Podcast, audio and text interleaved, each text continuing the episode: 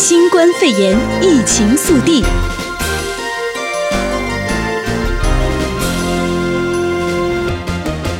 欢迎收听新冠肺炎疫情速递，我是周伟。现在你关心到的是，私校如果申请小型企业纾困贷款，母乳亲呼吁应该把钱退还。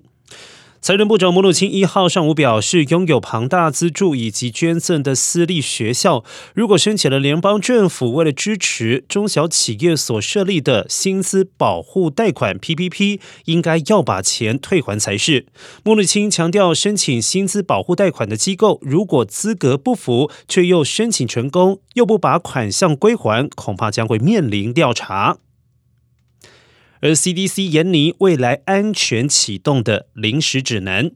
疾病预防与控制中心拟定了一份长达十七页的文件，其中详细说明了在新冠肺炎大流行期间，企业、学校、教堂、公共交通以及其他组织未来如何安全启动临时指南。一位联邦卫生官员表示，该临时指南已经在本周四交付特朗普政府进行审核，而内容针对了六大类提出了具体指南，包括儿童保育计划、学校、宗教团体、有弱势员工的雇主、餐馆以及酒吧，还有大众运输管理员等。继续带您关心疫情的数据。根据约翰霍普金斯大学的数据显示，截至中午，目前洛杉矶县总共有两万三千两百三十三例确诊病例，总共造成了一千一百一十九人死亡。全县共有两千三百九十三例确诊，四十五例死亡。圣地亚哥则有三千五百六十四例确诊病例，一百二十四起死亡案例。而目前全美总共有超过一百零七万人感染，造成超过六万三千人死亡。至于全球，共计有超过三百二十七万人确诊，有二十三万人死于新冠肺炎。而世界卫生组织持续宣布国际公共卫生紧急事件。WHO 秘书长谭德赛召集紧急委员会，会中各国专家检视疫情的最新变化。一号，谭德赛表示，紧急委员会由独立的国际专家组成，代表所有地区的专业建议。由于目前疫情仍然是国际关注公共卫生紧急事件，WHO 将继续向所有国家提供技术和支持，而特别是最需要的国家。此外，他也接受委员会的建议，WHO 将与世界动物卫生组织以及联合国粮农组织合作，确定病毒的动物来源。继续带你关心到的是加州在地的消息，加州因为新冠肺炎死亡的案例有半数在洛杉矶县。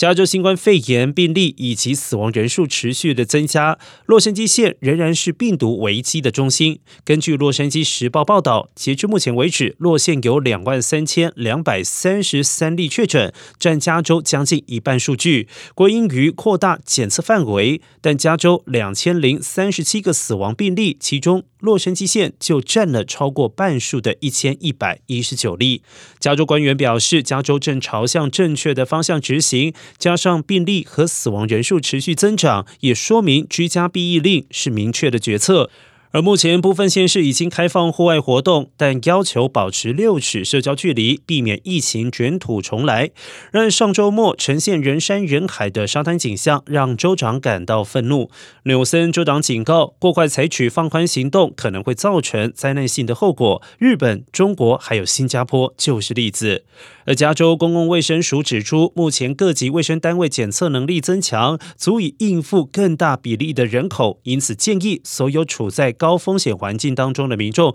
包括杂货店员工、公车司机，还有执法人员等，都应该接受新冠肺炎的检测，即使没有出现任何症状。而加州过去几天平均每天进行超过两万次的检测，新增六个检测点，也会优先考虑农村、非裔还有拉丁裔社区。预计五月初完成另外八十个检测站，解决地区差异。洛杉矶市长贾西提最近也宣布，所有的居民可以在城市指定地点免费获得病毒的检测。而加州多数的选民支持纽森的政策。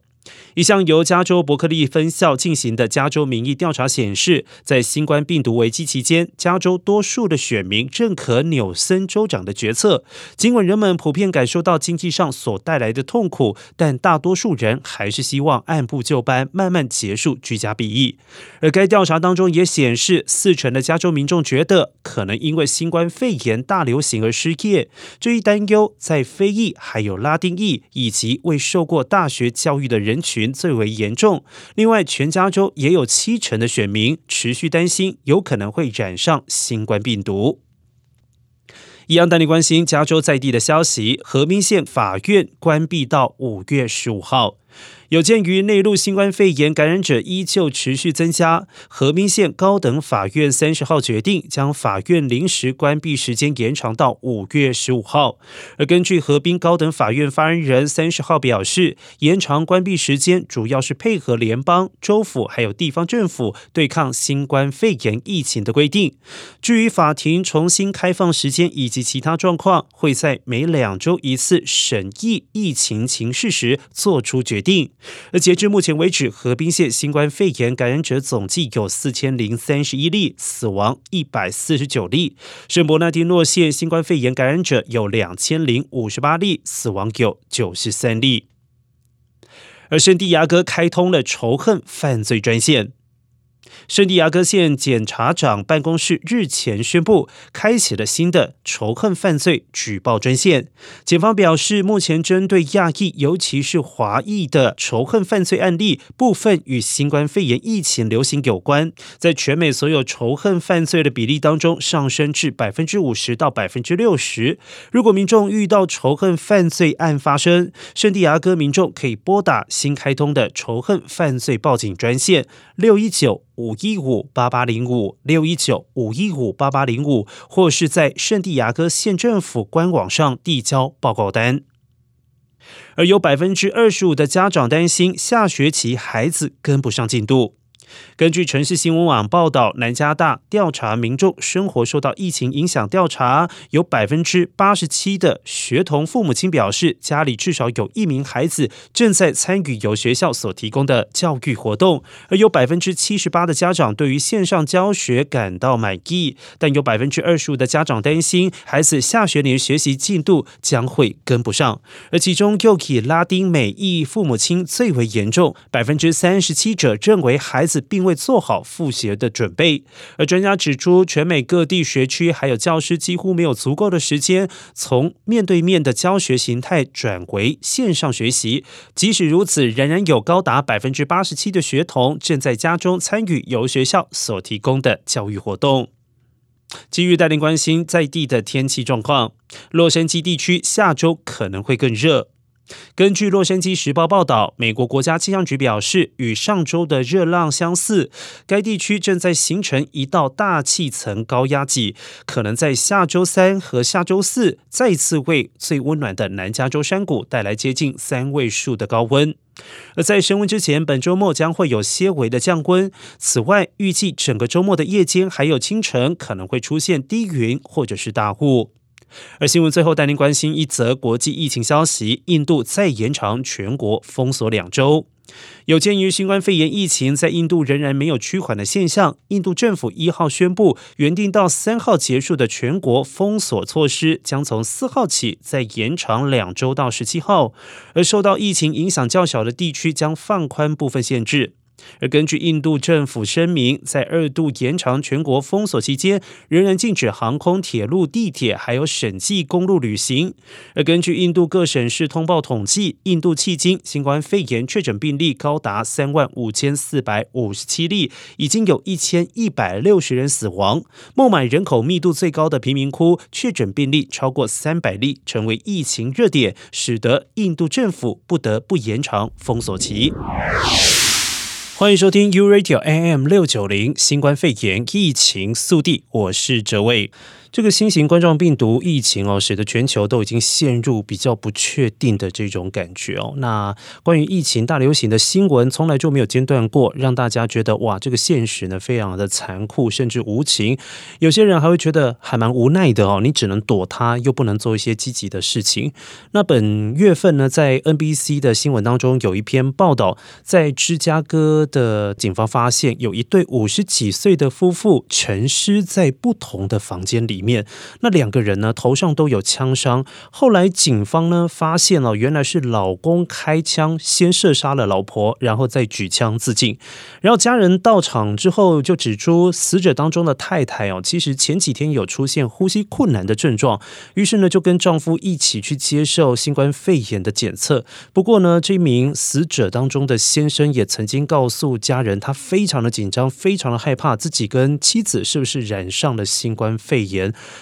后来，家人跟警方猜测，有可能是这位先生因为太过紧张了，才会计划这一场谋杀案哦。但是呢，后来非常可惜哦，因为他们检查出来的结果呈现的都是阴性，他们并没有染上新冠肺炎。这也导致出一个问题，就是现在哦，不管你是不是本身原先有没有心理疾病，大家对于这个疫情都产生了过度担忧的情形。那如果一般人都有这样子的情况，那一些本来就有心理疾病的病友，呃，是不是会更糟呢？像我们之前有讨论到的忧郁症、呃，焦虑症，或者是呃，从来没有谈及过的像强迫症的病友，他们应该要在这个面对疫情的期间，如何来替自己的心情找一个出口呢？那今天呢，特别邀请旧金山临床心理医师林忠进来到节目现场，给一些心理疾病的朋友们一些近期维持心理健康的备忘录。林医师你好，你好，大家好。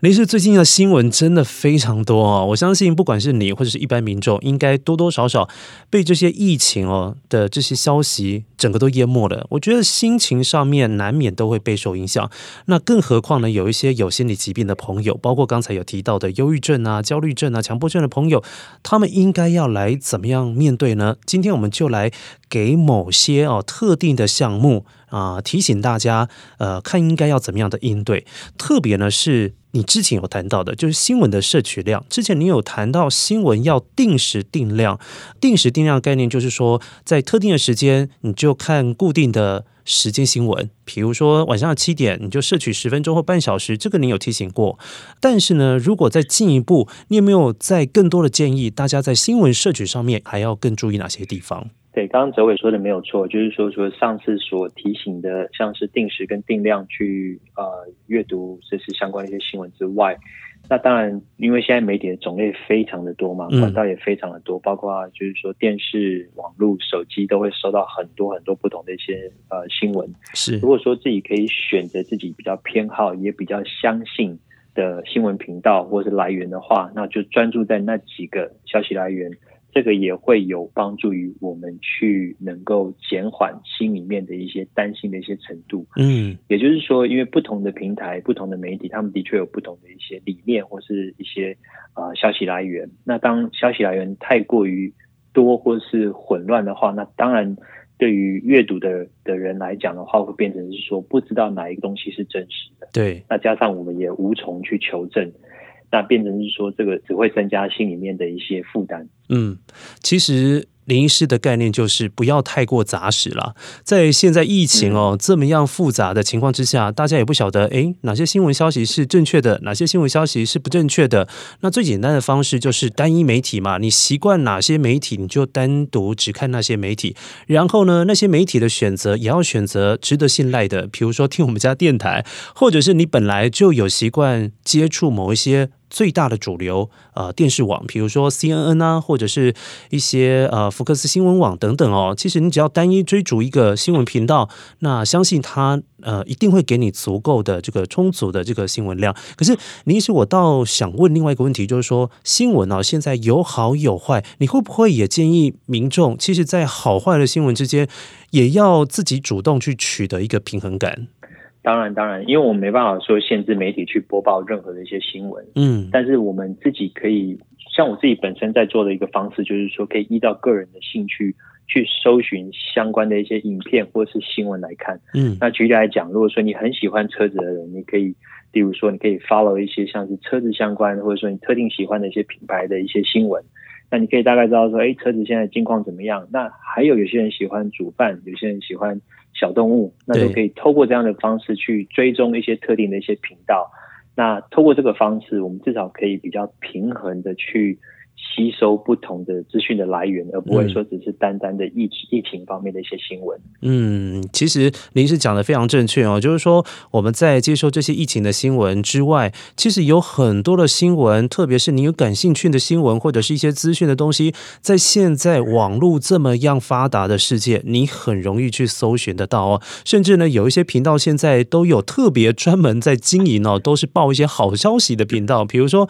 在台湾就有人间福报啦，或者是好。好消息电视台啊，其实基本上还是可以去搜寻到特定的媒体，它是可以提供你比较有兴趣的、比较正向的新闻，来均衡一下你所吸收的这些新闻量、资讯量，不要永远都是那么样的负面。再来呢，现在社群媒体真的非常多，比如说我们总统最爱用的 Twitter 啦，或者是 Facebook 啦，或者是 Instagram 啊，太多太多太多了。它当然是一个很好的这个情感交流的一个工具哦，但是有些时候它上面也会夹杂。很多朋友 po 文的负面情绪，还有负面的消息，这个时候你在呃面对呢这些病友们，有没有一些特别要提醒，怎么样使用这些社群媒体？对，那社群媒体就算应该这样看，如果就算这个疫情还没有发生之前，也会知道，就是说身边总是会一些特定朋友，他们所刊登的一些文章。分享的一些东西，或是说 po 的一些言论，相对都会有一些特定的一些倾向。嗯，那当然，在这个疫情的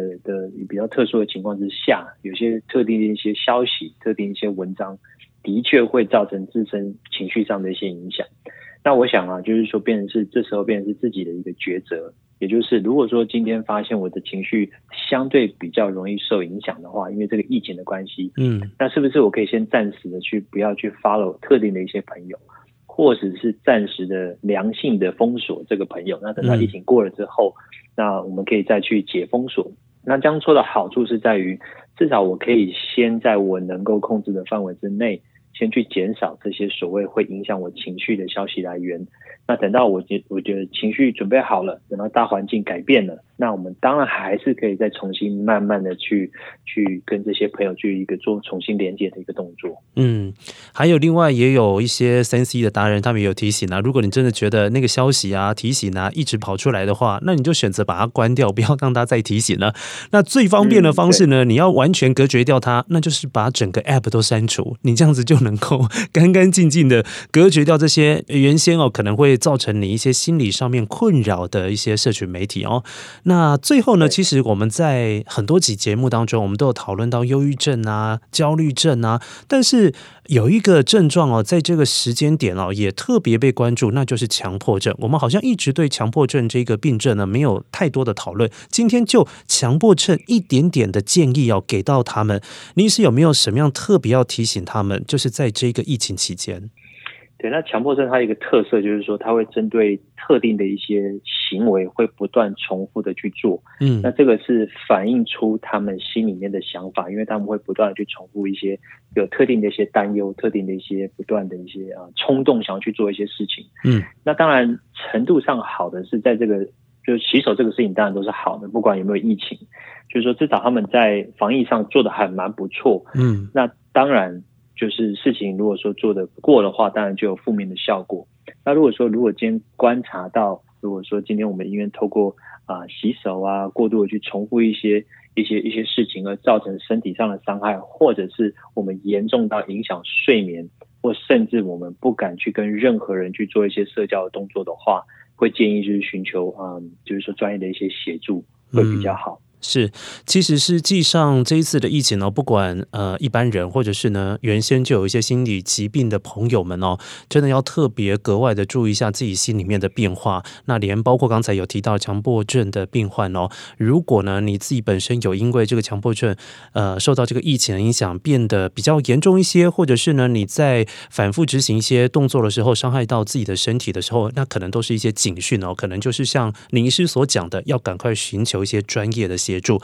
那这边呢，还是要再次的提醒大家，因为我们的洛杉矶县呢，有因为疫情的关系，特别提供了一个心理咨商的专线八零零八五四七七七一八零零八五四七七七一，它是二十四小时的专线哦。所以呢，有需要的民众，你觉得心里面负荷不了了，或者是说你本身。就有一些心理上面的小感冒、小症状的话，那都是可以拨打这一电话来寻求协助哦。那今天还是特别谢谢这个林医师哦，跟我们连线，也给了这些病友们一些很重要而且很有用的备忘录。再次谢谢林医师来到节目现场，谢谢你。不客气，不客气，拜拜，拜拜。相关新冠肺炎疫情消息，请锁定 AM 六九零，或透过 TuneIn Simple Radio APP 搜寻 AM 六九零，实时在线收听。也欢迎上到 U Radio 官网或脸书订阅新冠肺炎疫情 Podcast 节目。